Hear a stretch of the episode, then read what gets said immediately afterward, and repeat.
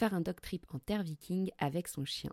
C'est ce que propose Charles Ariza, guide polaire, lors de ses escapades dog-friendly dans le sud de la Suède. Un petit groupe, peu de chiens et un milieu naturel accueillant entre la mer du Nord et une immense forêt boréale. Tout ce qu'il faut pour une semaine de voyage typique au cœur de la Suède avec son chien. Et le must, c'est qu'il s'occupe de tout.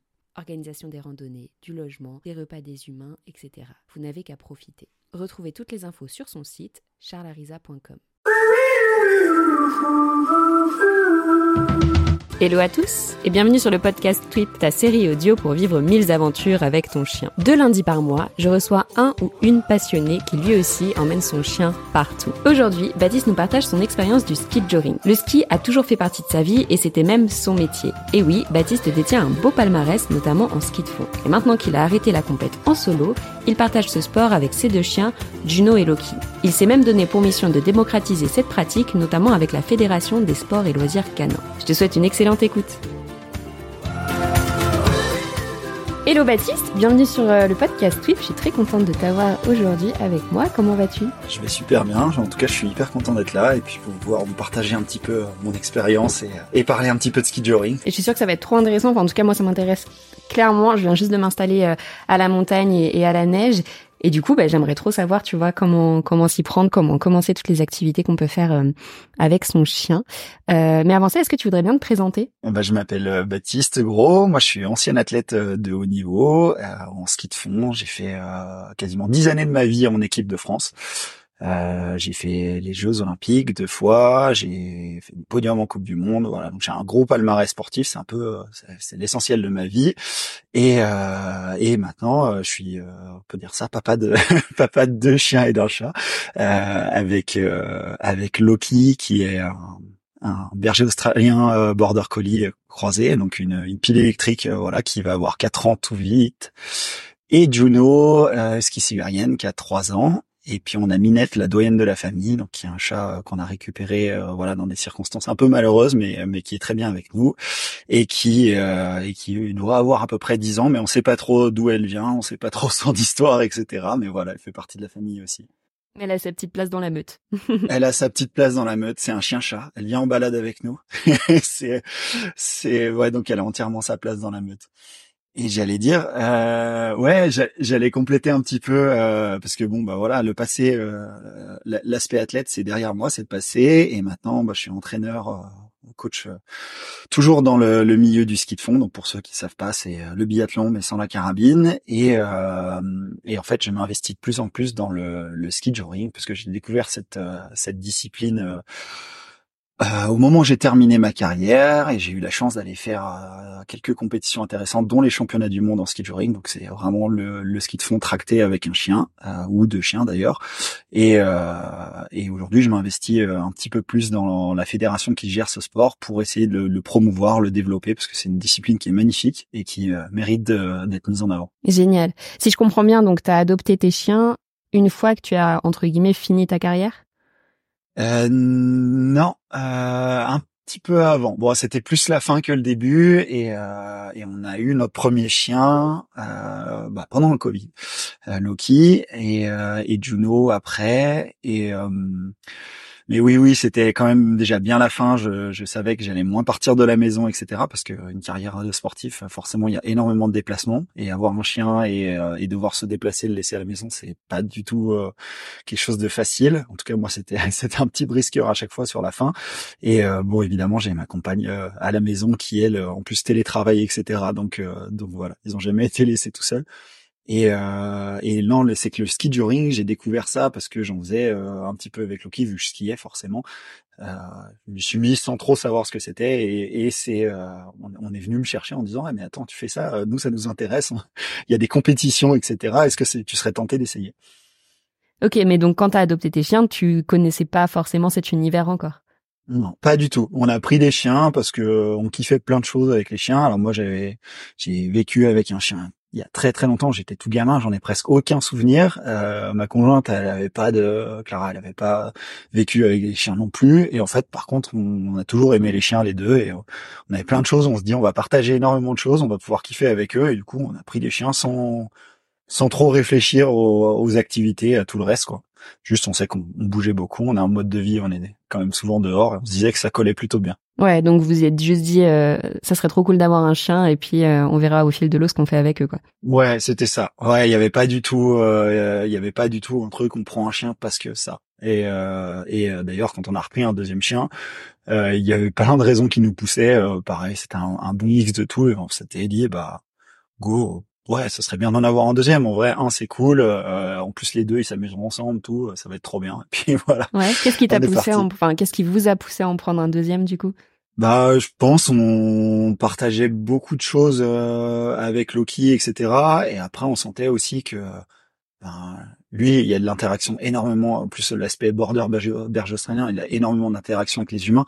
Enfin, c'est impressionnant. C'est, enfin, je pense, que c'est des races qui ont qui ont une connexion qui est dingue mais on disait que bah même lui je sais pas il a, besoin d'avoir un, copain à quatre pattes aussi pour profiter pour kiffer après on n'avait pas les on n'a pas les limites euh, bah voilà on a un, grand jardin j'allais dire c'est pas vraiment une bonne chose de dire ça comme ça mais euh, on a un grand jardin dans le sens où on habite dans une station de ski euh, où les trois quarts du temps il y a personne on est entouré de champs et de forêts etc et d'espace donc donc voilà, je sais pas, le mode de vie collait, notre mode de vie collait au chien et, euh, et voilà, on a vu que ça plaisait au premier, on s'est dit que ça plairait au deuxième. Tu m'étonnes trop bien. Euh, et justement pour revenir un petit peu sur le ski, euh, vu que, enfin, je trouve ça super intéressant du fait que tu commencé tout seul et que maintenant t'es, enfin, maintenant tu pratiques avec tes chiens. Tu pratiques avec les deux?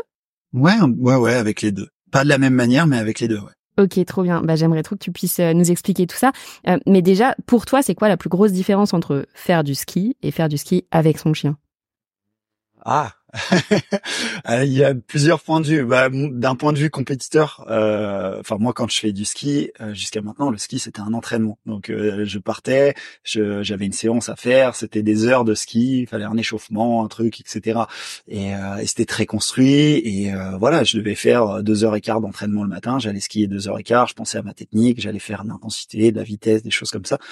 en fait, le chien il s'en fout de ça. Lui, il, il, veut juste cavaler et partager. Donc, donc donc bah finalement, euh, alors il faut quand même un échauffement pour le chien, etc. Mais aujourd'hui, ben c'est juste euh, en ski ring, c'est vraiment une histoire de binôme. Euh, on n'est plus tout seul. On peut pas forcer son chien à courir s'il a pas envie. On peut pas forcer son chien. Faut pas le forcer s'il est fatigué. En fait, il faut être à l'écoute. Et, euh, c'est vraiment un partage parce que du coup, euh, ben, en fait, faut accepter des fois d'en faire moins et faut accepter des fois d'en faire plus. Quand on suit, euh, on suit un peu l'envie de son chien et du coup, c'est vraiment quelque chose qui est partagé. Euh, et la grosse différence, c'est que, bah, comme je disais, moi, je me suis entraîné des années de ma vie et finalement, bah, à la fin, il y a certaines lassitudes, etc. C'était mon job. Euh, alors ça, ça peut énerver peut-être des gens de dire, bah moi, je, je, vivais en extérieur, j'allais faire 3, 4, 5 heures de sport par jour à l'extérieur mais euh, mais il y a un moment j'avais pas envie de sortir j'avais envie de me poser etc et je devais me bouger pour y aller quoi. Et en fait je trouve que quand on y va avec un chien on n'a jamais pas envie. C'est les chiens enfin moi en tout cas les miens ils ont tellement d'enthousiasme. Le qui c'est un truc impressionnant et et je trouve bah, du coup ça met tout le temps du bon au cœur on a tout le temps envie d'y aller on a tout le temps envie de kiffer avec lui quoi. Donc ouais il y a cet aspect là et après bah il y a forcément euh, sur les aspects techniques etc ce qui avec son chien c'est aussi s'adapter à l'allure de son chien c'est-à-dire qu'on euh, bah, il y a des chiens typés compétition, euh, des Grester, des Oroun, des, des races qui sont vraiment faites pour cavaler, etc. Et, euh, et du coup, bah forcément, avec eux, on va tout le temps à bloc, quasiment. Et, et puis, en fait, du ski touring, on pourrait le faire avec un corgi. Il y en a qui font ça en Norvège, ça se fait à bloc. Les gens, ils skient énormément avec leurs chiens. Et en fait, bah, il y a une longe, il n'y a pas vraiment de traction. Le chien est pas forcément devant à tracter à fond, mais en fait, les gens les suivent, s'adaptent à leur rythme et c'est cool, quoi. C'est c'est vraiment ça la différence, c'est qu'on s'adapte au binôme et puis euh, et puis on partage ensemble. Et il faut que ça absolument que ce soit un plaisir pour les deux. En tout cas pour le chien encore plus important parce que nous on est capable de faire la part des choses, mais euh, le chien euh, s'il se fait pas plaisir, c'est faut pas faire, c'est tout.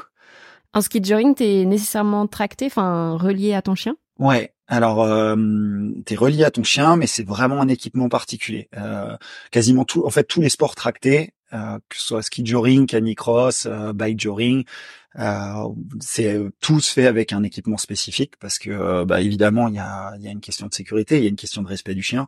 Donc le harnais est spécifique, c'est un harnais long de traction. Donc c'est des harnais qui sont bah, qui doivent être euh, complètement adaptés euh, aux chiens. Euh, c'est les mêmes harnais qu'on utilise en canicross ou ils sont différents? Ouais, c'est les mêmes harnais. Ouais, globalement c'est les mêmes. Après il y a des, il peut y avoir des petites différences pour certains. Il y a des harnais pour la pulka aussi, c'est une discipline un peu particulière où le chien va tracter une luge qui doit faire j'ai plus 25% de son poids et nous on est relié à la luge. En gros, ouais, c'est ça, c'est les disciplines en Scandinavie.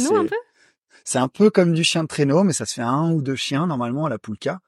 Et du coup, forcément, euh, derrière le harnais, il y a une attache. Enfin, le harnais est un peu spécifique à la poulka, mais c'est un harnais de traction long aussi, mais avec un, je sais pas comment ça s'appelle, un arceau et un écarteur, en gros, pour que, comme le chien, euh, pour pas que, le, la traction, ouais, la traction basse, voilà, il faut pas que, faut pas que ça vienne appuyer sur les, les cuisses du chien ou le gêner euh, au niveau du dos. Trop bien, je connaissais pas cette pratique. Il y a ça, ouais. Le après dans l'équipement le plus important, il y a une longe euh, qui est la même. Euh, donc c'est des longes qui sont homologuées. Ça veut dire qu'on peut pas prendre un bout de corde. Euh, on va pas prendre le bout de corde d'escalade en se disant je vais me faire tracter par mon chien parce que bah c'est pas agréable pour soi, mais c'est encore moins agréable par le chien. Faut faut se rendre compte que lui, la, la, force qui est exercée, elle va le tirer, elle va être répartie par le harnais si le harnais est bon, mais ça reste qu'il y a des à -coups. Et du coup, on a une longe qui, est, qui a une certaine élasticité, donc qui, qui est quand même développée pour ça, qui doit faire 2 euh, mètres 80 en extension. Ça veut dire que quand le chien tracte, il s'éloigne de nous. Il peut pas trop s'éloigner non plus, comme ça on garde la maîtrise. Mais par contre, quand il n'y a pas de traction, on n'a pas les spatules qui viennent, le bout des skis, pardon, qui viennent toucher les pattes du chien, quoi. Ce serait hyper dangereux, c'est n'importe quoi. Et on a euh, un baudrier, bah, après spécifique pour la traction, avec euh, ce qu'on appelle un largueur. Euh, donc c'est un petit système où avec une, cordelette, c'est une, sécurité. Quand on tire dessus, ça lâche la longe et le chien peut partir tout seul. Et ça, c'est spécifique au Par exemple, si tu tombes. Euh, ouais, si tu tombes, si euh, en course ça peut arriver. Il y a des courses, on double quelqu'un, les chiens se croisent, les longes se croisent, on détache et on se réattache après. Il y a des choses comme ça. Après, le largueur, il est, je pense qu'il est là parce qu'il y a des règlements. Mais globalement, quand on tombe, notre chien, bah, même un chien de, de 30-35 kilos, normalement, s'il est pas bête, il va, ça va le ralentir parce que l'attraction est répartie sur la longe qui est élastique, donc ça va mettre un à-coup mais qui est assez doux, qui va être tamponné par la longe et, euh, et il va juste s'arrêter. Normalement, il va pas nous tracter sur euh, sur 150 mètres euh, comme quand on s'accroche au téléski. c'est pas trop ça. Et ça, ouais, ça c'est l'équipement, c'est l'équipement spécifique de base pour l'humain et le chien. Et après, il y a d'autres spécificités au niveau des skis, évidemment. Euh, en fait le ski joring c'est pas ça se pratique avec des skis de fond des skis de fond type skating normalement on peut le faire aussi en alternatif euh, pour ceux qui connaissent les skis classiques c'est euh, dans les rails euh, ce qu'on appelle à l'ancienne on a on met les skis vraiment dans l'axe c'est les skis qui sont un peu plus longs avec des spatules pointues euh, mais voilà, l'avantage c'est qu'en ski de fond, que ce soit skating ou classique, les spatules sont plastiques, c'est souple et voilà, même si ça venait à toucher une patte d'un chien, ça va pas lui couper la patte. Il y a pas de quart tranchant, c'est que du plastique.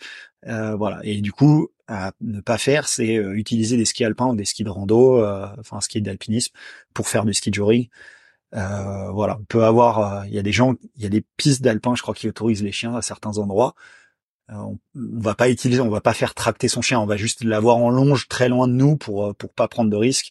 Et, et voilà, c'est c'est plus la même discipline du tout. Ok. Euh, J'ai une tonne de questions, mais là déjà la première qui me vient par rapport à ce que tu viens de dire, euh, au niveau des, des, pistes, les pistes de ski de fond, c'est pas les mêmes que euh, les pistes que tu as en station? Euh, les pistes de ski de fond, non. Euh, alors, euh, les, la piste de ski de fond, c'est déjà c'est qu'une dameuse de large, donc ça va faire 3, 3, 5, 3 à 4 mètres de large. Euh, donc voilà, c'est pas le même espace, c'est pas les boulevards comme en alpin qui vont faire 20 30 mètres de large. Euh, et globalement, c'est des profils de pistes qui sont vallonnés, donc qui euh, avec euh, du plat, de la montée, de la descente, on peut y trouver tout, euh, des virages et bah souvent voilà, c'est ça va épouser un peu le relief de l'endroit où on est. Donc c'est des pistes qui sont euh, même s'il y a des difficultés comme en ski alpin, on va trouver les vertes, les bleus, les rouges, les noirs. Euh, voilà, ça reste, ça reste euh, une piste de ski fond. C'est un endroit où on fait, on fait de l'effort, quoi. Bah, c'est comme si on allait courir dans la nature, prendre n'importe quel chemin de randonnée, ça monte, ça descend. C'est exactement la même chose. Et, et voilà. Par contre, c'est une piste damée, évidemment, avec une, La, neige est, est, compactée pour qu'on puisse skier dessus avec des skis qui sont beaucoup plus étroits. Savoir que les skis de fond, on a quand même le talon détaché. Euh, ça fait 4 cm 5 de large. Euh, généralement, c'est très léger, c'est très souple. Il n'y a pas de quart, donc euh, il faut aller chercher l'appui tout seul. Enfin, c'est autre chose que le ski alpin. Est-ce que c'est un peu un mix entre le ski de rando et le ski alpin? Euh... Je m'y connais pas du tout, hein, donc euh, désolé pour les. encore. Ah non, non, pas de souci. Mais c'est très bien, c'est très très bien. Non, c'est encore, euh, c'est encore différent parce qu'en en ski de randonnée, on a vraiment des skis alpins allégés avec un, talon détachable pour la montée et rattachable pour la descente. Là, on a, a vraiment euh, une fixation en plastique toute bête avec, en gros, en dessous des orteils dans notre chaussure, on a une barre en métal. Cette barre en métal, elle est maintenue au ski et, euh, et un flexor, ce qu'on appelle un petit tampon, qui fait que quand on lève le pied, le ski, euh, il reste à plat sous la chaussure. Il va pas, euh, il va pas se pencher, euh, euh, le, il va pas tomber en arrière en gros. Euh, je sais pas si c'est très clair, mais en tout cas, c'est surtout de savoir que en fait le ski, il y a très peu de maintien entre le ski et la chaussure. Le ski est très léger, très maniable. Par contre, c'est hyper léger, hyper maniable. Euh, mais mais euh, mais c'est très étroit aussi. Donc euh, donc il n'y a pas de portance. Mais ce qui est intéressant en termes de pratique, c'est que tu peux monter, descendre et faire du plat. Quoi. Ouais, tu peux monter, descendre, aller vite, te dépenser. Euh, c'est un sport qui utilise euh, tout le corps. Le ski de fond, c'est un sport incroyable parce que c'est c'est vraiment. Euh, bah, on dit que c'est un des sports qui nécessite le plus de, de VO2 max au monde. Donc en gros, c'est c'est très très très cardio. ça demande des qualités d'endurance énormes, mais ça demande ouais, on aussi peut le de voir un peu sur tes vidéos. Ouais. Ouais, bah il y a, y a vraiment tout. Moi, j'ai adoré ce sport. En fait, j'ai toujours fait énormément de sport, mais quand j'étais gamin, j'ai fait plein de clubs différents, etc. J'ai adoré ce sport parce qu'en fait, on se dépense, on est dans la nature, c'est calme, euh, on peut aller très vite, très très vite. Euh, il y a plus de 80 km heure sur euh, certaines pistes en compétition. Euh, en descente, donc ça, ça envoie. Bon, je conseille pas à tout le monde de faire ça au début, mais euh, et puis il y a de l'agilité, il y a énormément de techniques, on se rend pas compte. Il y a une dimension avec le matériel qui est hyper intéressante parce que le, matériel, euh, on dirait pas comme ça, mais c'est très complexe. Il y a plein de choses à savoir, le fartage, les, les semelles ont de l'influence. Il y a beaucoup beaucoup de choses. Les bâtons, tout, euh, on se propulse aussi avec le haut du corps et en fait on utilise tout notre corps, donc ça, ça, ça fait bosser musculairement. Euh, pour le euh, c'est le sport par excellence pour le, le, le, préparer euh, préparer le summer body tu vois c'est un peu ça. Je pense qu'il y, a, pas mieux. Je pense que dans le milieu du ski de fond c'est vrai que bah faut juste éviter les grosses raclettes et les grosses fondues juste après. euh, ouais c'est ça. Bah non mais ça permet d'en manger aussi c'est l'avantage. Mais c'est en fait c'est une discipline qui est extra et en fait euh, par contre, elle, est, elle met un peu de temps à maîtriser, mais une fois qu'on la maîtrise et qu'on veut euh, aller faire avec son chien, elle est, elle est trop bien parce qu'on peut la partager. Et peut-être contrairement au ski de, de randonnée, euh, ben voilà, quand on est en ski alpinisme, en hors piste, euh, ben voilà, il faut une grosse grosse connaissance de la montagne parce qu'il y a les risques d'avalanche, etc. Pour le chien, c'est dangereux quand on passe sur certains massifs montagneux, on se rend pas compte quand c'est tout blanc. Il suffit qu'il y ait des lapias, des gouffres, des trucs comme ça. Le chien, il est pas équipé avec un DVA, on va pas le chercher. Et, et, et c'est c'est voilà, c'est une ode, c'est autre chose. Ça veut pas dire qu'on peut pas le faire. En ski alpin, bah, le problème c'est que si on monte, euh, même en Suisse, les stations qui l'autorisent ou aux États-Unis, ça se fait beaucoup. Ben, on monte, on fait que de la descente et euh, la descente c'est aussi traumatisant pour les épaules du chien. Euh, enfin, il y a quand même un gros gros impact. Et finalement, bah, le ski de fond, c'est vraiment, c'est comme on est se promener, on, est en vélo et il nous suit quoi. Donc ouais, ça c'est vraiment vraiment extra. Si des personnes qui nous écoutent aimeraient euh, commencer ce sport, tu vois. Euh, que ce soit, enfin, tout niveau confondu. Imaginons moi, je veux commencer ce sport euh, avec Floki. Quel conseil tu me donnerais? Alors, pour toi, d'abord, je conseille sur l'humain, il faut que tu apprennes à skier seul. Le plus important, c'est vraiment ça. On peut pas, en fait, en ski de fond, mais globalement en ski en général, la neige c'est vraiment un milieu à part. On glisse. Euh, il, faut un certain, un peu de connaissance du matériel, puis il faut une technique de base. Elle est pas innée parce que voilà, c'est pas comme la marche à pied. Mais en fait, bah, on doit apprendre à glisser euh, parce que le ski, c'est c'est pas une histoire d'équilibre, c'est une histoire de déséquilibre. En ski, si on veut avancer, il faut être en déséquilibre. Ça veut dire qu'il faut il faut maîtriser ce mouvement alors que en dessous de nous, on a sous les skis, on a du vent, ça, on pousse et, ça s'échappe sans arrêt. Et le ski de fond, c'est encore pire que le ski alpin parce qu'il y a, on n'a pas un matériel qui accroche bien à la neige, on a, on a rien du tout. Donc le premier truc pour moi, c'est de prendre des, c'est de prendre des cours. les, les, écoles de ski après orientent très bien s'il faut attaquer en alternative ou en skating. Quand on a l'habitude un peu du ski alpin, généralement on peut attaquer direct en skating. Si on n'a jamais glissé de sa vie, on connaît pas la neige, on va se rapprocher et faire de l'alternative parce que c'est c'est plus proche de la marche. Euh, on apprend à glisser, on apprend à contrôler. Et en fait, euh, ben, une fois qu'on est autonome, on sait monter, descendre, euh, qu'on sait freiner surtout, freiner et s'arrêter parce que faut pouvoir s'arrêter dans toutes les conditions. Ensuite, et eh ben là, on peut y aller avec son chien sur des pistes plates, les plus accessibles possibles, euh, sur des pistes qui sont autorisées aussi. Ça, je pense, on y reviendra. Mais euh, mais voilà, c'est vraiment faut faire dans l'ordre. D'abord soi, et en attendant, si on veut préparer son chien, bah le chien, faut qu'il ait la connaissance de la neige. Qu'est-ce que c'est la neige? Si un chien qui a jamais vu la neige, il a besoin de le découvrir, il a besoin de s'adapter au froid, les pattes. Si s'il a les pattes sensibles, etc., bah va falloir euh, lui apprendre à marcher avec des chaussettes, des petites protections pour les pattes. Euh, il va falloir l'habituer au bruit du ski. C'est-à-dire que si vous le promenez à côté des pistes de ski de fond, c'est une très bonne chose. Vous l'emmenez et il faut qu'il voit des gens skier, il faut qu'il entende le bruit sur la neige parce que les skis euh, sur la neige un peu glacée, ça dérape un chien qui a jamais connu la neige, il, il va, il va pas comprendre. Il a besoin de, de, de nouveaux repères. Et, euh, et, si on commence à, nous, on maîtrise bien le ski, notre chien a jamais vu la neige, on part, on commence, on fait un dérapage derrière lui sur la neige un peu glacée, le chien, il va, il va, paniquer. Enfin, il entend un bruit derrière lui. Bah, déjà, faut qu'il soit devant, etc. Mais ça, c'est, euh, c'est encore autre chose. Et du coup, ouais, c'est déjà l'amener, amener la neige, lui présenter la neige, lui présenter les skis, les bâtons, etc. Qui voit un peu ce qui se passe quand euh, quelqu'un skie. Et ensuite, euh, j'aurais tendance à dire si un chien a jamais fait de sport tracté, euh, c'est pas la meilleure occasion de commencer sur les, les skis de fond. Parce que, bah, c'est très très encombrant. Des skis de fond ça fait euh, ça fait bah, pour ça fait quasiment 1m80 de long pour une, pour pour une femme un, pour un gars un gars enfin voilà des tailles standards ça va être du du 1m92 les tailles de, de ski. Donc c'est immense euh, les bâtons, euh, ils font euh, en skating, ils font 90% de notre taille quasiment. Donc c'est très grand aussi, c'est hyper encombrant. Et finalement, bah, le chien, ne connaissant pas l'attraction, on va déjà découvrir un nouvel environnement, plus l'humain qui découvre le, nouvel environnement.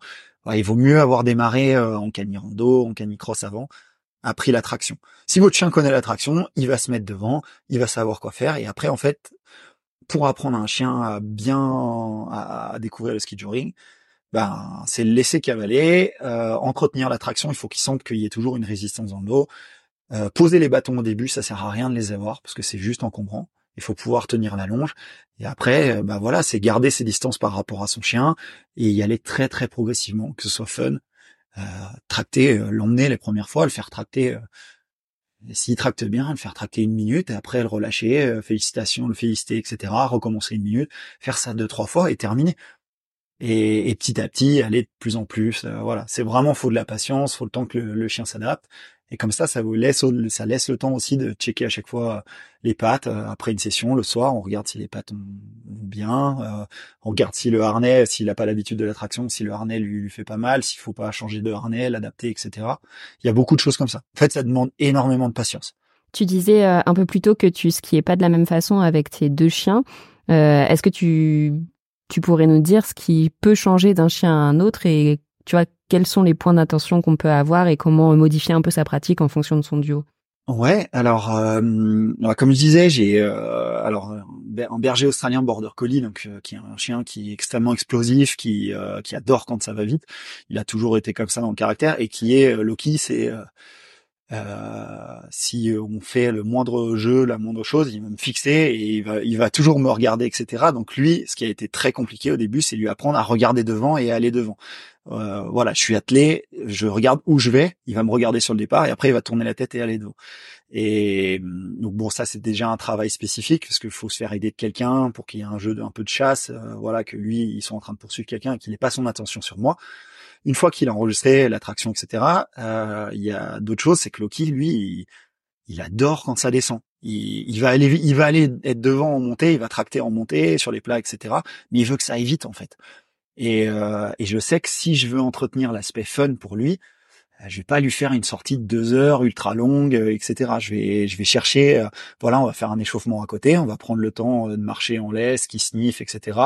Forcément. Et après, quand je suis attelé avec lui, ben, on va partir, on va partir pour 20, 30 minutes et il faut que ça gaze, quoi. Parce que c'est ce qu'il kiffe aussi, c'est ce qui entretient sa motivation. Euh, je vais faire des changements de direction. Des fois, je lui, bon après c'est moi, ça faut pas faire tout le monde forcément pareil, mais des fois je vais lui faire un peu des jeux d'attention. Je vais lui dire demi-tour et je sais que voilà, moi je, après je maîtrise très très bien mes skis. Hein. Je, je, suis, je suis, voilà, depuis que je, marche, je suis sur des skis. On doute pas. Je vais faire, je vais faire un demi-tour et en fait, euh, je vais, on va vraiment s'arrêter en même temps. Il va repartir de l'autre côté parce que je stimule son attention. C'est en fait, je sais que si c'est euh, très long, euh, pendant longtemps, par exemple, on est en Norvège, pendant 10 minutes, il se passe rien, c'est tout plat, dans la forêt, tout droit, bah lui, au bout d'un moment, il va se lasser. ouais. Ouais, mmh. et, et j'ai besoin de j'ai besoin de l'entretenir, j'ai besoin de voilà de jouer et j'ai besoin pour lui il, lui a besoin que ça aille vite pardon. Et on a Juno, ce qui sibérien, il faut savoir que euh, alors on pense que les, les whiskies sont les sports euh, sont les les chiens de sport tractés par excellence. Euh, le nordique, c'est vraiment. Oui, justement, je me demandais si le deuxième chien que tu avais pris était un ski pour cette raison ou pas du tout. Eh ben, pas du tout. Et euh, si, on a pris un chien, on voulait qu'il soit à peu près le même gabarit que Loki, et on voulait un chien qui, voilà, qui soit endurant aussi, qu'on puisse emmener partout. Euh, mais un, un husky, c'est euh, qui corresponde à votre mode de vie. Ouais, c'est ça. Mais par contre, pour le sport tracté, par exemple, votre ski, pour ceux qui ont des huskies, des huskies sibériens, euh, la plupart du temps, les skis, ils, vivent à l'économie. C'est des chiens très très intelligents. C'est des chiens qui, survivent dans, en, tractant des, des, traîneaux euh, dans le nord. Euh, voilà, faut qu'ils survivent des, des, dizaines de kilomètres, des dizaines et des dizaines de kilomètres. Et un husky va très très très rarement se mettre à bloc. Il va être à 70% de ses capacités.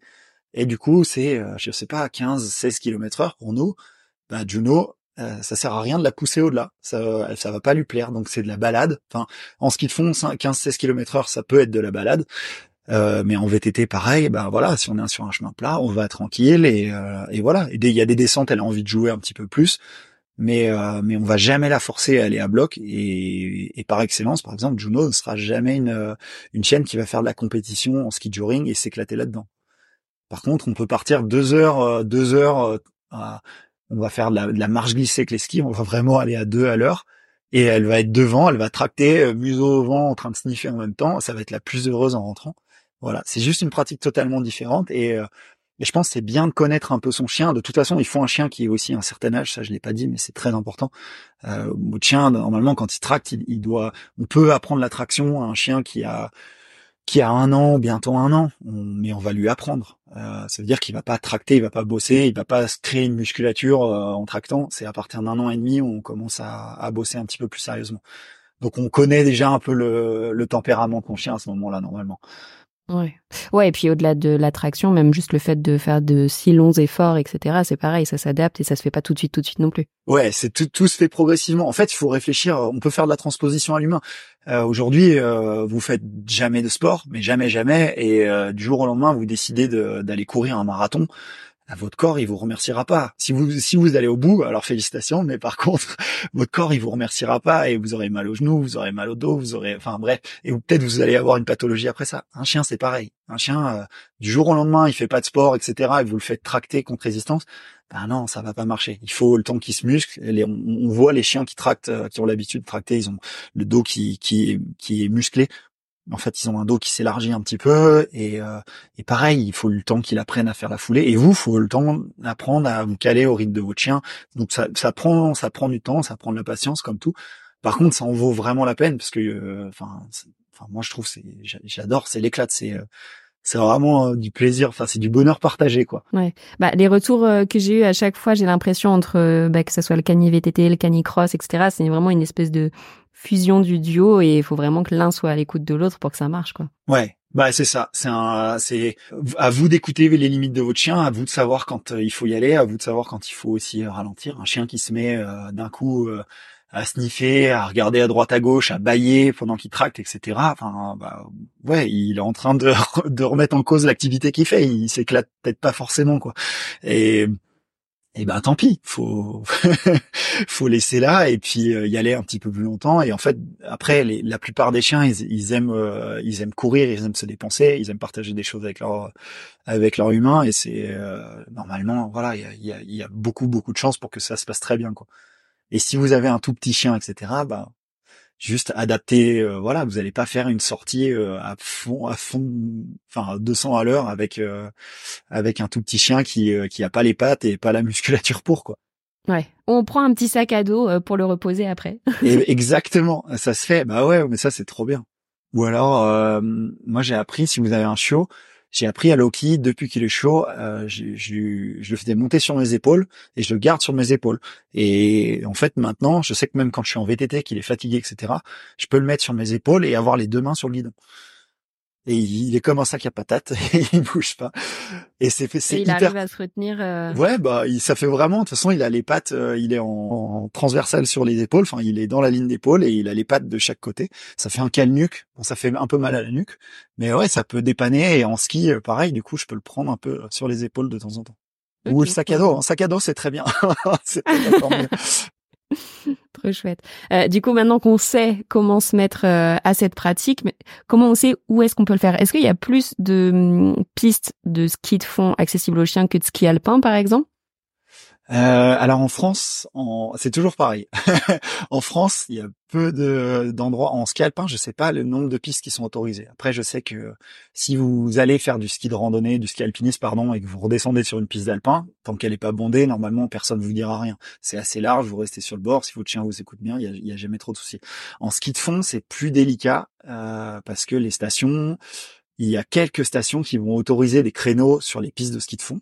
Euh, donc euh, c'est vraiment euh, sur des, des, moments de la journée, etc.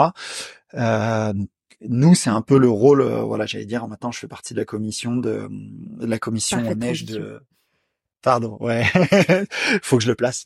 Je fais partie d'une commission, commission neige de la, la FFSLC, la Fédération française de sport et loisirs canins, qui euh, qui euh, met en avant euh, la compétition, les loisirs dans les sports tractés.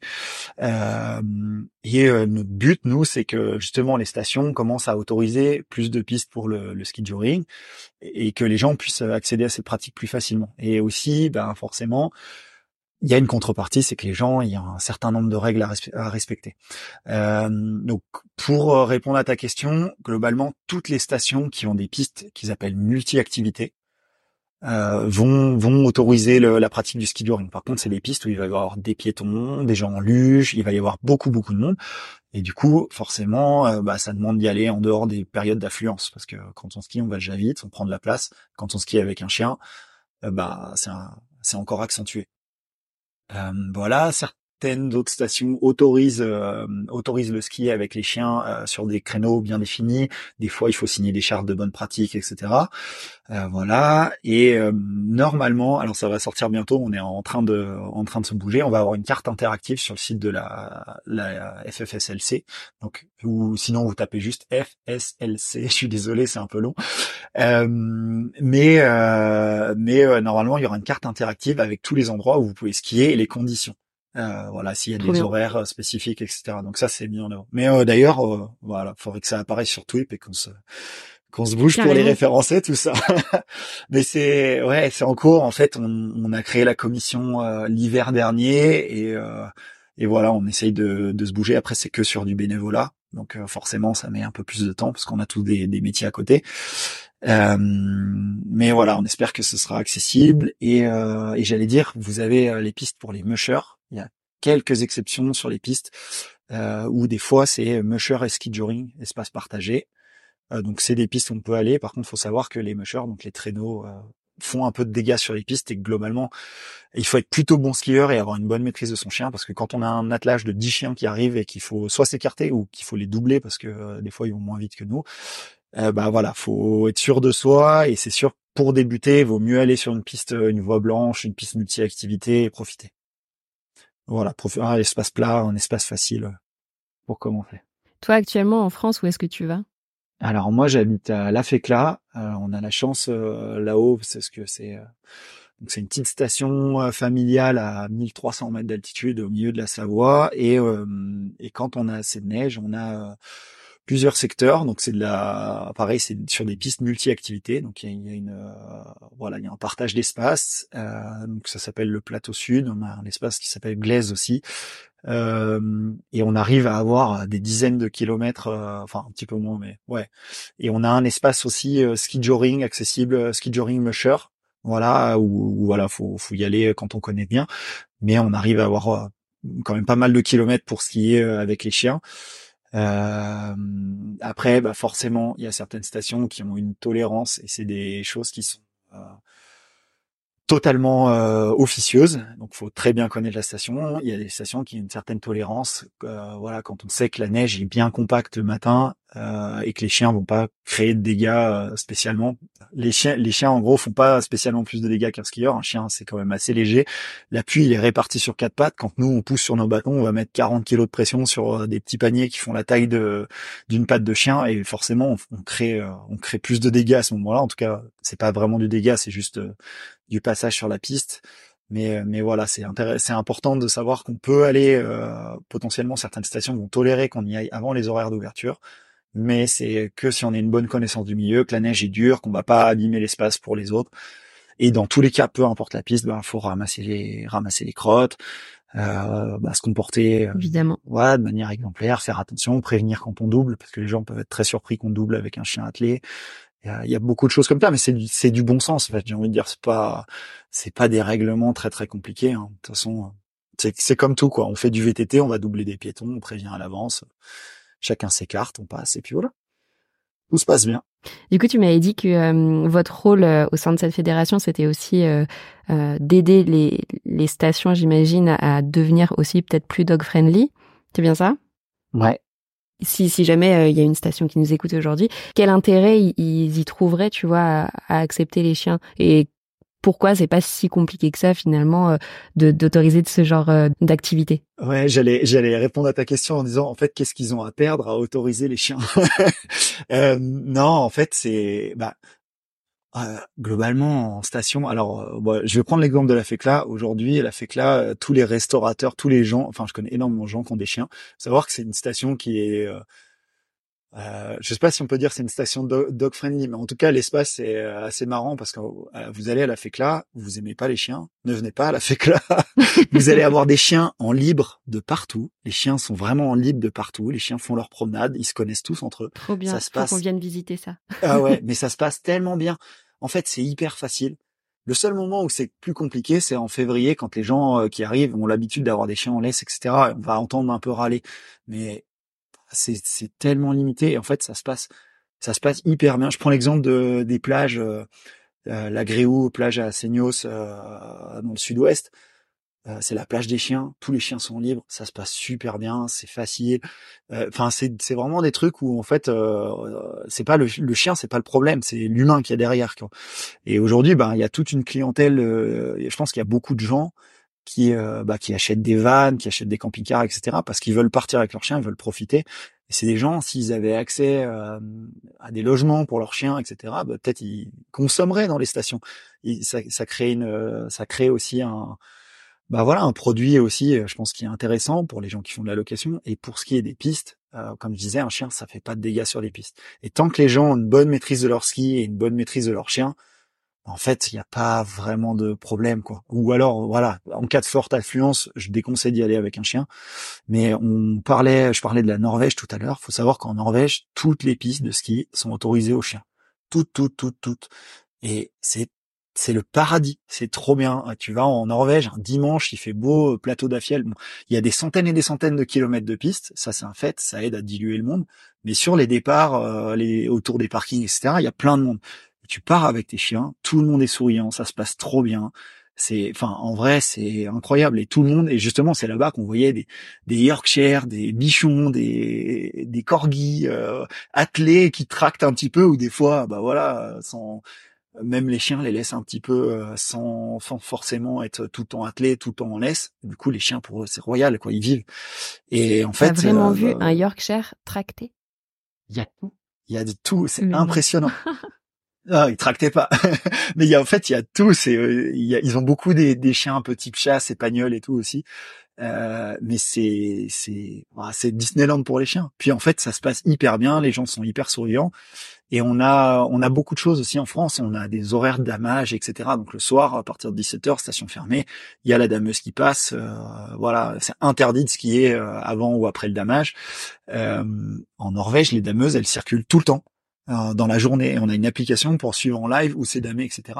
Et si le dameur il arrive derrière vous, il vous double, vous le laissez passer, et vous skiez derrière. Et si vous dégommez un peu tout, euh, vous faites des traces, bah c'est pas grave en fait. ça sera redamé le lendemain. Enfin, c'est très détendu à ce niveau-là. Et c'est, moi je trouve que c'est, enfin, faut s'en inspirer avec euh, avec forcément des réserves parce que nous on a des espaces de ski qui sont plus limités, on n'a pas des centaines et des centaines de kilomètres. Mais en fait, bah, autoriser une piste ou deux aux chiens, enfin, aux gens qui skient avec leurs chiens, je veux dire, c'est, pour moi, ça mange pas de pain et que les skieurs qui n'ont pas l'habitude croisent des gens attelés avec des chiens, finalement, enfin, si, tant qu'il n'y a pas de collision, tant que tout le monde maîtrise ses skis, bah, il n'y a aucun problème. Moi, je suis, ouais, je suis un peu, bah, peut-être que c'est utopiste, mais en fait, je, suis persuadé que si on autorisait les chiens sur les pistes et que les gens avaient juste le bon sens de d'apprendre à skier avant d'y aller avec leur chien et d'apprendre à leur chien à, se comporter correctement sur une piste, bah, en fait, feu, enfin, ça, ça poserait aucun souci. Ça serait même, je pense, que ça serait même un chouette partage, quoi. Ouais, bah je ne peux que euh, être d'accord avec ce que tu racontes. Et effectivement, si euh, il y a des, enfin, si on voit déjà d'autres endroits qui mettent tout ça en place, c'est que c'est faisable. Donc euh, pourquoi pas s'en inspirer. Est-ce qu'il y a d'autres choses que vous faites avec cette fédération, mis à part essayer de faire connaître les endroits qui autorisent les sports de traction avec ces chiens? Ouais, alors on, bah forcément, on essaye de développer. Il y a un aspect compétition aussi. Alors, euh, en tant qu'ancien compétiteur, euh, je suis persuadé qu'une partie de la promotion d'un sport passe en, avant par la compétition, et aussi parce que avoir de la compétition dans un sport, ça permet à des gens de s'investir à 100% dedans et du coup de développer des choses. Euh, ce qui est un peu moins le cas euh, dans le loisir. Euh, enfin, c'est ma vision. Alors c'est peut-être pas partagé pour tout. En tout cas, euh, en tout cas dans le, enfin dans la commission, nous on aimerait que, bah voilà, il y a déjà des compétitions qui sont mises en place. On aimerait qu'il y en ait un petit peu plus pour que aussi il y ait des gens qui puissent, bah déjà évoluer là-dedans, se faire plaisir avec leurs chiens. Il y, a, des gens mettre un dossard et les chiens ils adorent s'arracher aussi. ils, ils, adorent cet aspect compétition la confrontation, courir à côté d'autres chiens, euh, rattraper du monde, etc. Donc euh, ça, ça, voilà, eux au moins se font plaisir là-dedans. Et pareil, euh, l'avantage d'une compétition, c'est que ça a de la visibilité. Quand vous faites une compétition un week-end sur des pistes et qu'il y a des marcheurs autour, ils vont voir des gens skier avec leurs chiens et potentiellement eux ils ont un chien, ils vont se dire mais ça, nous ça nous attire, ça peut être cool. Et pareil pour les marques, pour développer du matériel, euh, c'est hyper important. Euh, bah, développer un bon harnais de traction pour un chien qui soit confortable et qui lui fasse pas de mal. Euh, bah forcément, quelqu'un qui va aller faire tracter son chien euh, deux fois, trois fois dans l'année, euh, va pas avoir grand chose à tirer en termes d'informations et de tests produits, on va dire ça comme ça. Euh, Quelqu'un qui a deux, trois chiens différents qui tractent, qui vont euh, être entraînés plusieurs fois par semaine, etc. Lui, il est à même de faire des retours et faire évoluer un produit qui va bénéficier aux chiens de, chien de loisir ensuite, qui aura un harnais plus confortable, plus adapté, réglable, j'en sais rien, avec des évolutions, des innovations. Et c'est c'est un aspect du coup hyper important. Et nous, il y a, y a cet aspect-là développer, euh, mettre en avant la compétition. Euh, il y a aussi que en fait on a la, la donc la, la, fédération la FSLC est devenue fédération délégataire. Euh, donc le ministère en gros euh, donne euh, des nouveaux droits et des nouveaux devoirs à une fédération. Donc fédération c'est une une association loi 1901 euh, donc c'est comme un club etc sauf que le ministère appuie derrière en disant bon bah, vous vous avez l'obligation d'emmener d'emmener une équipe de représenter la France au niveau international euh, il y a des championnats du monde. Je disais tout à l'heure, j'ai été, j'ai attaqué euh, le ski joring euh, et un an après, j'étais au championnat du monde de ski joring. Euh, oui, tu dis ancien compétiteur, mais en soi, attendez toujours un. euh, maintenant, j'en suis un, mais plus pour le moi, enfin pas pour la performance en gros, parce que je vais je vais courir avec Loki qui euh, qui est pas du tout fait pour l'attraction à la base, alors qu'il y a des chiens qui génétiquement ont des, des croisements qui vont les avantager. Euh, ouais, mais c'est rigolo. Tu as fait un épisode euh, sur le sur le cani VTT aussi, et euh, elle a un il me semble que c'est un border collie aussi, enfin pas du tout euh, un chien type braque ou quoi que ce soit, et pour autant son chien s'éclate à faire aussi de la compétition, etc. Donc comme quoi, c'est pas uniquement dans la race, quoi. Ouais, ouais. Mais ça, c'est pour moi, c'est hyper important. Et puis euh, et euh, enfin d'aller d'aller kiffer. Et puis après bah si on fait une belle course on est content. Enfin moi je suis content. Euh, lui il s'en fout. Il a juste couru. Il est content dans tous les cas.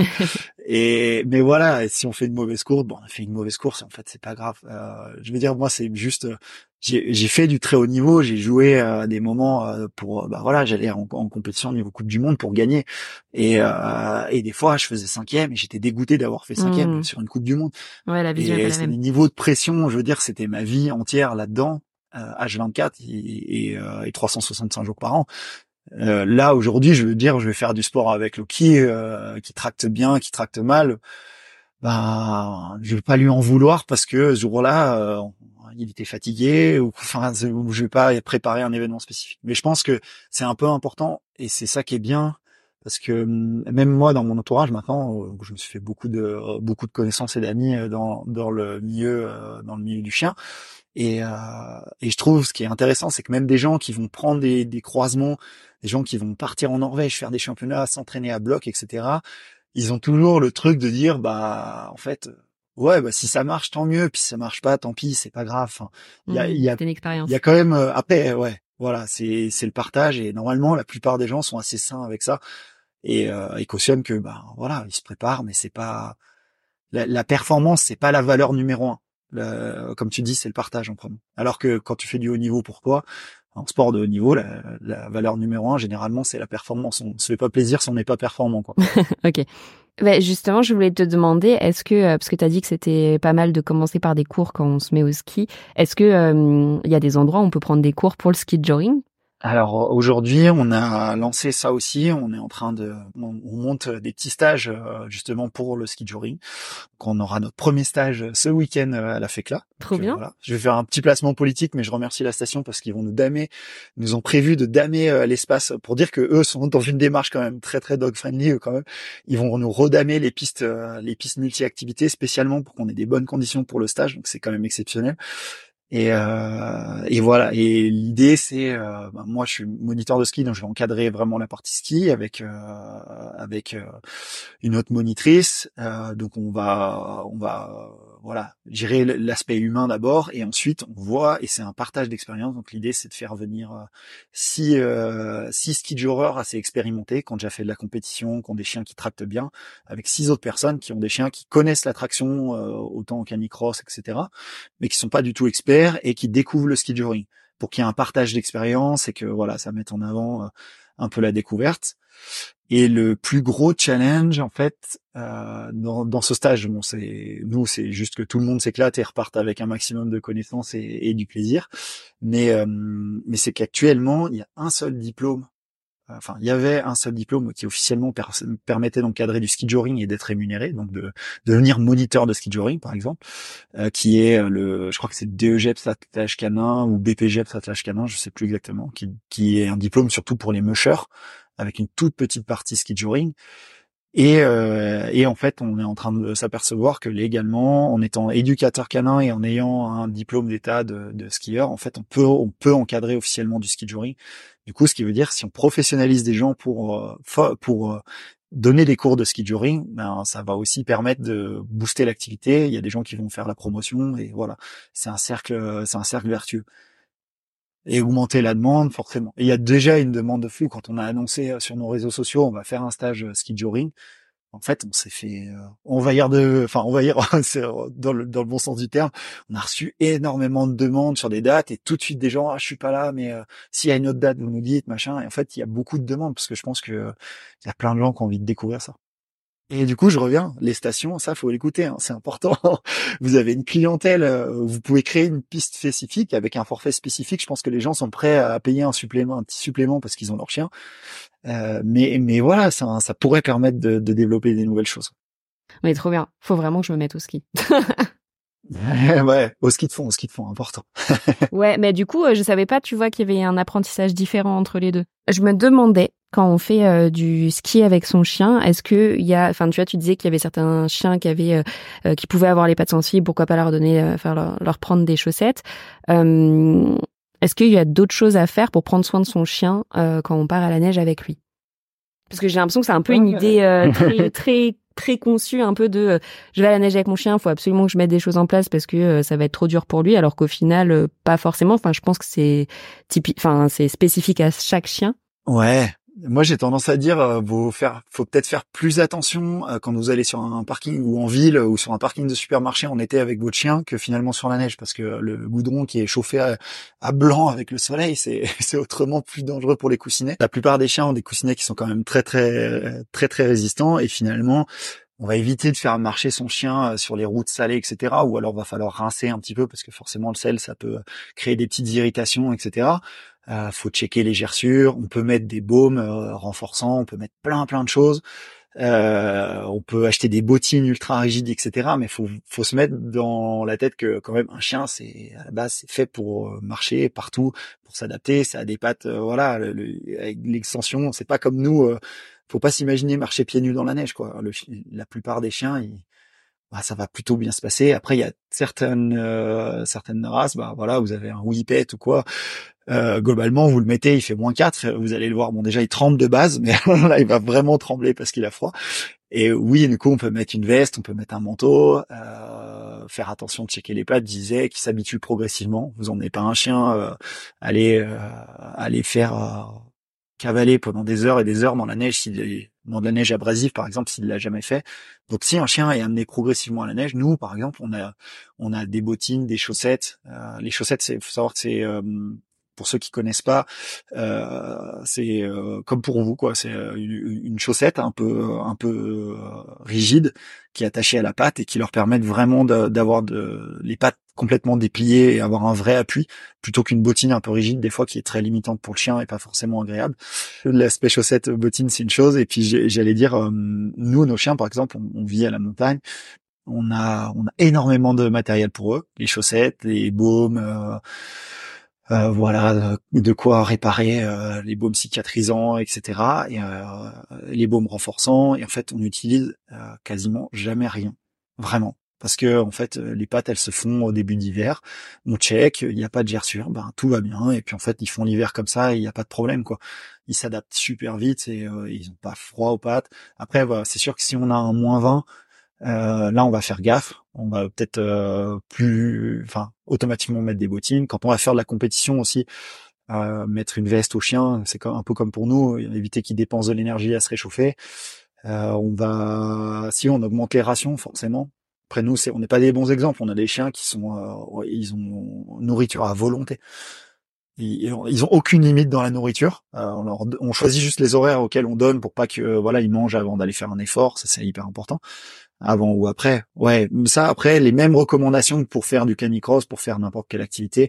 Votre chien, euh, une heure avant, on, enlève, faut pas qu'il mange, même, même plus longtemps si possible. Euh, un chien tient beaucoup mieux le ventre vide que nous, ça c'est certain. Euh, et pareil, on laisse du temps après pour avant de avant de, de, lui donner à manger, même à boire, on attend un petit peu, pas qu'il soit encore en train de complètement essoufflé. Euh, donc voilà, euh, des extra, ouais, c'est ça, donner un peu plus de calories, euh, une veste éventuellement, des bottines éventuellement, enfin des chaussettes éventuellement.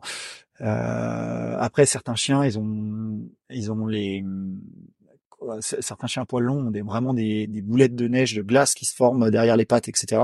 faut savoir qu'il y a des tenues qui sont adaptés pour la neige. Il y a certaines marques qui font des tenues comme ça, qui sont comme euh, comme nous un collant de ski, quoi, assez fin, mais pour chiens et ça leur empêche d'avoir euh, tout ça. Ça marche assez bien. Euh, je vais pas citer de marque, mais euh, voilà, j'en ai une spécialement en tête, bien visible, orange et noir. tu peux citer hein, si t'as envie, y a pas de problème. Ok, bah voilà. bon, il y a notre, je sais que Non-Stop Dogwear en fait une, certainement que d'autres marques en font aussi.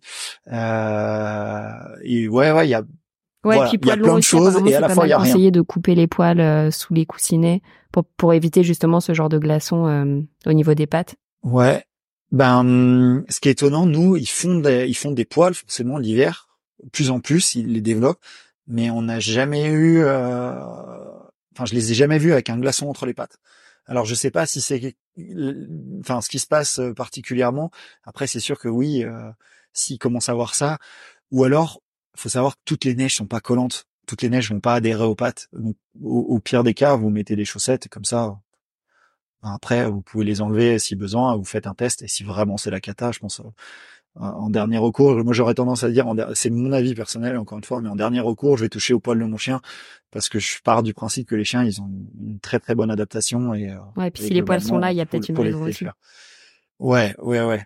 Euh, bah ouais, je pense que c'est à peu près tout. Hein. Faut pas posez-vous pas dix mille questions. Hein. Votre chien, il va adorer. Il y a de très grandes chances qu'il adore la neige et que et que ça se passe juste très bien quoi. Est-ce qu'il y a un endroit où tu rêverais d'aller euh, pour skier avec tes chiens? Euh, C'est un endroit où j'ai déjà été, mais j'y retournerai euh, dès que je peux. euh, bah, en Norvège à nouveau, un endroit qui s'appelle Afiel, qui est sommet de montagne, euh, c'est vraiment des hauts plateaux. Il faut savoir qu'en Norvège, on peut partir d'Oslo et monter. Euh, alors si on fait de la voiture, peut-être 3 euh, à 4 heures au nord en, voiture. Bah, ça, vous pouvez le faire en ski de fond en passant par des montagnes. Et dans ces montagnes, il y a Afiel, justement, où avant il y a Souchen. Et en fait, c'est du coup, vous êtes sur des c'est des grandes collines, mais c'est perché sur des plateaux. C'est des grandes collines avec des lacs gelés, etc. Et il y a, bah, faut savoir que la luminosité est beaucoup plus basse. C'est un gros gros avantage, c'est qu'il y a des moments dans l'année où vous avez euh, un lever de soleil qui dure des plombes et un coucher de soleil qui dure des plombes aussi. Et, c'est oh, c'est vraiment magique. En vrai, c'est dingue. Et nous, on y a été, mais un peu plus tard dans l'année. Euh, mais je sais bah, j'étais beaucoup en Norvège forcément pour le, le, ski, la compétition. Mais si je peux y aller dans ces périodes-là avec les chiens, euh, je, ah, c'est pas trop bien. J'adore. C'est tout ce que je te cas, je, je pense que j'irai. C'est gentil, merci beaucoup. Bah, je le souhaite à tout le monde en vrai. Tous ceux qui, qui aiment le, ski, les chiens et les chiens qui aiment la neige, allez-y, c'est juste incroyable. Très bien. Euh, je pense que j'ai fait le tour euh, de mes questions pour cet épisode. Est-ce qu'il y a des choses dont on n'aurait pas parlé aujourd'hui que tu aurais aimé partager quand même euh, aux personnes qui nous écoutent? Ouais, peut-être des retours d'expérience par rapport au sport, parce que bah, voilà, on a eu, comme je disais, on a pris des, chiens, on n'avait pas forcément de chiens avant, pas forcément d'expérience là-dedans, et, et, on part souvent du principe, parce qu'il y a un, je sais pas qui, qui a dit un jour, c'est cinq minutes de sortie par mois d'âge avec votre chien et avec votre chiot. Et en fait, je voulais revenir sur tout le process qui permet d'arriver à un chiot, un chien qui va faire du sport quotidiennement, qui va tracter et qui va être en bonne santé.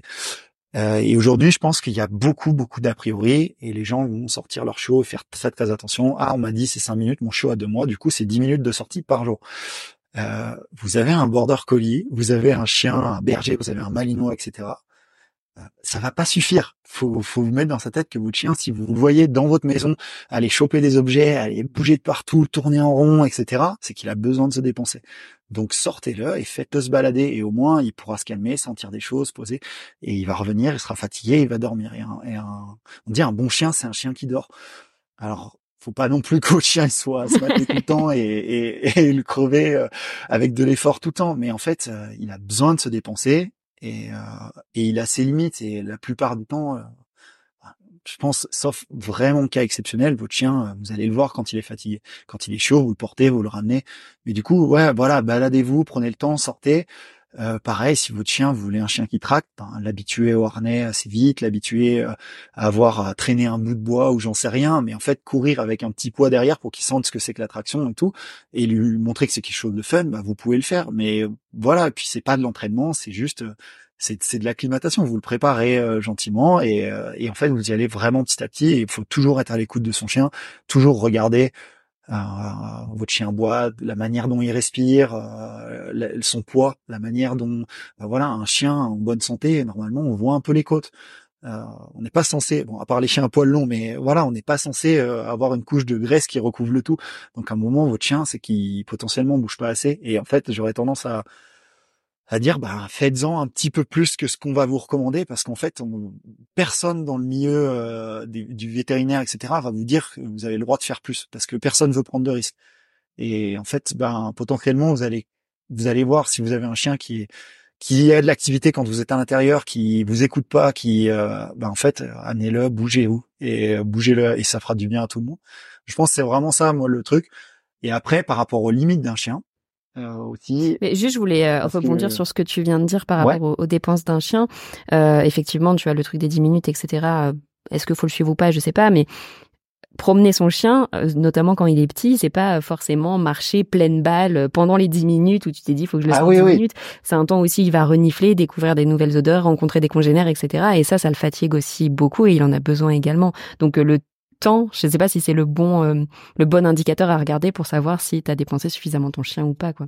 Ouais, moi je pense que c'est pas du tout euh, c'est euh, euh je sais pas mais très très vite moi alors ça c'est une expérience personnelle mais très très vite on s'est rendu compte que nos chiens quand ils étaient jeunes en fait naturellement il y a un moment bah, déjà ils perdent de l'intérêt pour les choses et puis ou sinon ils prennent le chemin du retour qu'en fait si on laisse un peu on est dans des endroits un peu cool à la campagne un chien très enfin nous il, la laisse ils connaissent hein, mais ils la connaissent mais en fait on on sort jamais en laisse. On a un husky qu'on promène sans laisse qui est quelque chose qui est assez rare malheureusement mais voilà, on les a, on les a beaucoup habitués à ça et en fait, on les a beaucoup écoutés et, au pire, on les portait sur le retour et voilà, on a fait des belles balades, des belles trucs et ça, ça nous permettait de vivre déjà et eux, ça leur a permis de découvrir, comme tu dis, des congénères, des odeurs, des choses. Et, euh, et j'allais dire sur les limites d'un chien parce que bah après on est sur les réseaux sociaux comme tout le monde, on fait un peu des vidéos, etc. Et des fois, on a des gens qui sont là en mode ça mais il faut pas faire mais jamais de la vie etc et euh, je vais faire un petit peu de transposition humaine. C'est toujours pareil. Quand votre chien vous l'avez amené progressivement vous avez amené progressivement quelque chose mais en fait son corps s'adapte. Même notre corps le corps humain est capable de s'adapter de folie mais le chien c'est c'est exponentiel par rapport à nous. Et du coup euh, ben voilà, si vous, vous faites du sport et que votre chien vous suit, potentiellement, vous serez fatigué. Enfin, sauf si vous êtes en VTT électrique, évidemment, mais globalement, vous serez fatigué avant votre chien, quoi, s'il a été habitué progressivement et tout. Donc, voilà. Ces limites, euh, vous allez apprendre à les connaître avec le temps. Faites-vous confiance. Euh, et écoutez pas forcément tout le temps ce que les gens ont à dire derrière, à moins qu'ils aient une très grande expérience avec les chiens et le sport, et je pense que là, ils pourront vous apporter quelque chose. Trop bien, ben, 100% d'accord. je suis complètement d'accord avec toi. Et, et, ça se transpose aussi pas mal à l'humain, comme tu disais. Il y a plein de gens qui font des trucs extraordinaires et les gens qui sont pas habitués à voir ce genre de choses et qui sont, enfin, pour qui c'est vraiment en dehors de, euh, enfin, trop loin de ce qu'ils sont capables de faire. Tout de suite, ils vont dire que c'est n'importe quoi, que c'est pas forcément intelligent, etc. Mais en fait, c'est juste que bah, le niveau d'expérience entre les deux personnes est vraiment trop euh, éloigné euh, pour à ce moment-là, quoi. Ouais, exactement. C'est une question de référentiel et euh, voilà, faut faut comprendre. Et pour les chiens, c'est pareil. Le référentiel d'un chien sera pas le même sur des chiens adultes. Forcément, on, peut avoir deux chiens de exactement la même race et puis en fait, euh, c'est deux êtres totalement à part qui ont vécu des expériences totalement à part et du coup, on va pas faire la même chose avec les deux. Donc, si vous voyez une vidéo de, par exemple, de nous euh, à bloc certainement avec les chiens, des fois, bah, faut pas faire la même chose si le vôtre est pas entraîné et à l'inverse, ça veut pas dire que c'est infaisable et faut juste y aller progressivement, de la patience et, euh, du plaisir. Génial. Ben merci beaucoup euh, Baptiste pour ton, ton retour. C'était super intéressant de discuter avec toi. S'il y a des personnes qui ont envie d'en savoir plus sur ta pratique, qui aimeraient faire un stage, pourquoi pas, de ski joring, où est-ce qu'ils peuvent te retrouver? Euh, bon, Instagram au plus simple, les réseaux sociaux comme ça c'est simple. Euh, du coup, euh, le tag ça doit être euh, Batgros, euh, B A P T du bas G R O S et je réponds pas toujours très vite. si jamais, vous inquiétez pas, je mets un peu de temps des fois. Ça marche. Bah merci beaucoup, puis je te dis à très bientôt. Merci à toi, à bientôt. Ciao. Merci beaucoup d'avoir écouté cet épisode jusqu'au bout, ça me fait très plaisir. J'espère qu'il t'a plu, et si c'est le cas, n'hésite pas à laisser une note 5 étoiles sur la plateforme de ton choix.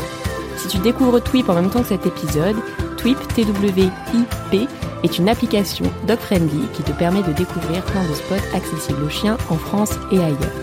Tu peux la télécharger sur le store de ton choix, dès maintenant elle est 100% gratuite.